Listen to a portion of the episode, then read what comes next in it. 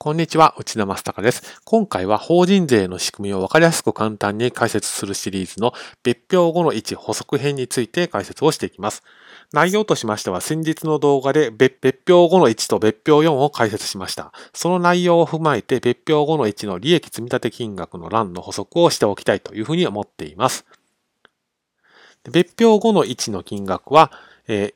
1年の最初の金額、前期末の欄を出発点に発生した留保項目と解消した留保項目をプラスマイナスして、期末の利益積立金額の計算をしています。詳しくは、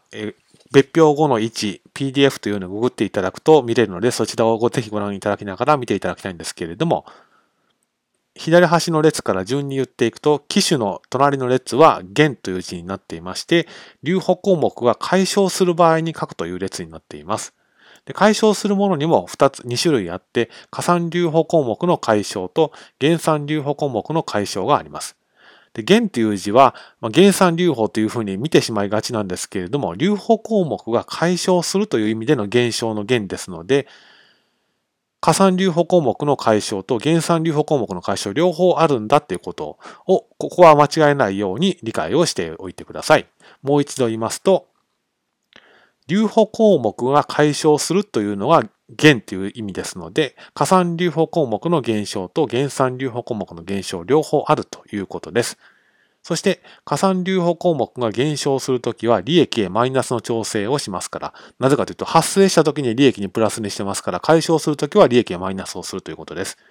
別表4の減算欄とリンクする関係になります。同じく、減算留保項目が解消するときは、利益へプラスの調整をします。なぜかというと、発生したときに利益にマイナスしているので、逆に言うと、解消するときには利益にプラスにするということです。で、別表4の加算欄とリンクし合う関係にあります。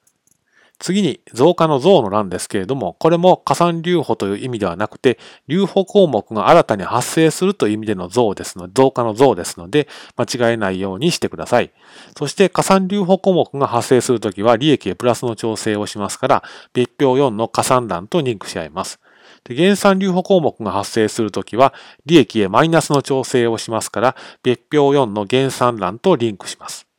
でなお、加算留保、減算留保とも同じような数字の書き方をすると混乱しますので、別表後の位置では、減算留保項目はすべて三角をつけています。ですから、減算留保項目の解消の時も減の欄に三角付きで書きますし、増加欄の増の欄にも三角付きで書くと。こんな関係にあります。